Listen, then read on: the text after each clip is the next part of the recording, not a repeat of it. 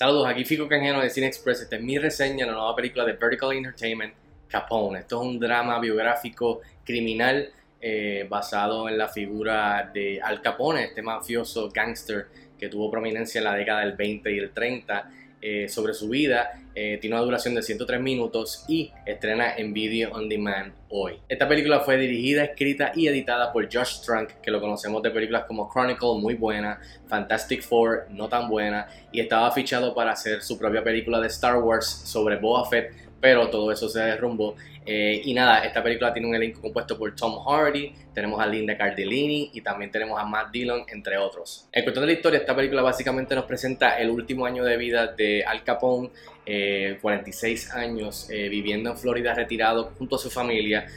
donde padece de sífilis y de demencia. Eh, luego de haber servido más de una década en prisión. Muy rápido grano, ¿qué tal está Capone? Yo estaba entusiasmado por ver esta película, uno, porque pienso que Josh Trank, aunque Fantastic Four fue un desastre, tiene talento eh, como director, cineasta, luego de Chronicle, que a mí me encantó, la primera película de él, pues estaba loco por ver a ver si regresaba a, forma con esta película haciendo algo más pequeño, eh, y luego vi que Tom Hardy estaba envuelto como el protagonista de este mafioso gangster eh, basado de Chicago, eh, de la vida real. Así que estaba bastante entusiasmado por ver el, producto final y luego de tener la oportunidad de verla, pues realísticamente no, no, no salí muy a gusto con esta película que estrena hoy en Video On Demand. Eh, así que para que tengan una idea de las cosas positivas, definitivamente aprecio el intento de Josh Trank como cineasta, especialmente jovencito, en hacer algo diferente, hacer algo un poco más pequeño sobre una historia, una figura histórica algo más personal, algo más íntimo eh, y contar esta historia biográfica, pero no como las que ya conocemos y estamos ya acostumbrados a ver en cuestión de, películas biográficas. Esta es básicamente sobre el final de una historia eh, una figura histórica no muy apreciada por el público por todo el, daño que hizo en, su época, pero vemos, eh, él quería hacer un estudio de personajes sobre este, esta persona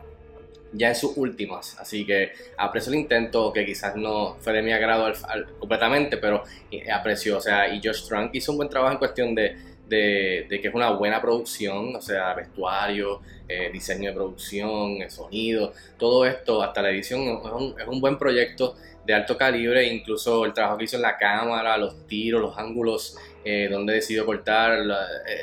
eh, las secuencias de, de, de, alucina, de alucinamiento de, de, Capón, todo esto, hizo un buen trabajo dentro de eso. Otro aspecto positivo que puedo mencionar de esta película es que Josh Trank hizo un buen trabajo en cuestión de que si él quería mostrar el deterioro físico y mental de esta figura, eh, hizo un buen trabajo dentro de eso con, con las secuencias de sueño o de pesadillas y los alucinamientos como mencioné anteriormente. Así que hizo un buen trabajo en este aspecto. Eh, pero eso no quiere decir que la película, pues, la historia, pues, hablaremos de eso ahorita en las cosas negativas. Y por último, Tom Hardy, que es el protagonista, hace aquí de Al Capone. Eh, es una navaja, una navaja de doble filo. O sea, Tom Hardy es un buen actor, tremendo, o sea, con mucho talento. Hemos visto en otros papeles muy buenos. Recientemente The Revenant, que fue nominado a Oscar, y Mad Max Fury Road, y otras películas que quizás ni habla mucho él. Pero aquí, este, nuevamente, pues se va con el método del method acting. Pero para mí, dentro de la historia que estaban contando, se me hizo muy, muy este, caricaturesco, muy cartoonish, eh, casi al borde de parodia de este personaje eh, ya en sus últimas y me distrajo demasiado. Eh, en vez de engancharme y atraerme me, me distanció de, la película y la historia porque pensé que estaba yendo demasiado, o sea, overacting quizás eh, dentro de lo que están tratando de contar. y cuando pues eso distrae demasiado, pues entonces no, no, está balanceado todo. Así que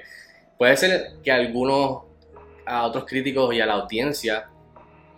este aspecto les guste y en sí, técnicamente yo creo que el único atractivo de decir, pues mira, oye, están hablando de performance de Tom Hardy, pues sea como que un atractivo a alguien que quizás esté curioso por ver qué en verdad es lo que hizo Tom Hardy con el personaje de Al Capone. Así que sí, tengo que darle esa a Tom Hardy, pero no es de mis favoritas de, de todas los papeles que ha hecho eh, desde que pues comencé, o sea, desde que aprendí sobre, sobre él. Ahora, entre las cosas negativas son varias, pero la principal es que la historia, la, la premisa suena bien en papel, pero la ejecución y lo que se contó, lo que él quiso explorar de este personaje en la pantalla, eh, no es tan entretenido, no es tan interesante como al principio parece, o sea que poco a poco uno va perdiendo interés, la historia se va tornando tediosa, eh, algunos van a decir aburrida, o sea,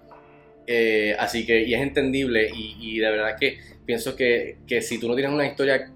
que cautiva, que te agarra, y te va perdiendo poco a poco con la duración de 103 minutos, creo que es, así que pues eh, ahí tienes un problema, y creo que ese es el problema, que la historia no fue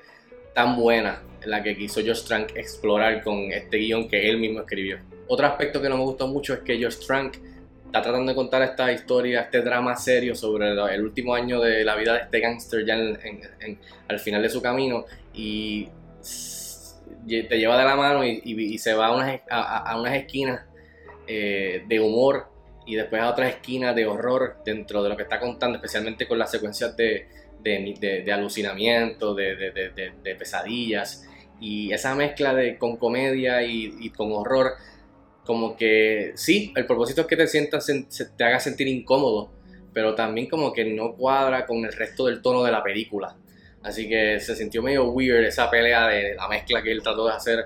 eh, en algunos momentos de la historia, que a mí no, no, no funcionó para mí. Y por último, empatando con lo que dije de Tom Hardy, hay gente que le va a impresionar, hay gente que le va a gustar porque es fascinante lo que él hizo, que se fue all out tratando de hacer a este, este personaje, pero también van a haber otros que no van a estar impresionados, como yo dije. So, esto distrae, como dije anteriormente, así que pues para mí cae en el renglón de algo negativo de la película. Sí, puede que te, te, traiga curiosidad ver qué hizo Tom Hardy, pero cuando lo vea, para mí eh, no, fue, no fue de mis favoritas que ha hecho. O sea, que aquí creo que se exagera demasiado y cae en territorio de parodia dentro de lo que están tratando de contarte seriamente. En fin, yo le doy dos estrellas de 5 estrellas a Capón. Estrenó hoy en la plataforma de Video On Demand. Veanla, déjenme saber si les gusta o no. Escríbanme en los comentarios como de costumbre y hasta la próxima. Quédense en sus casas.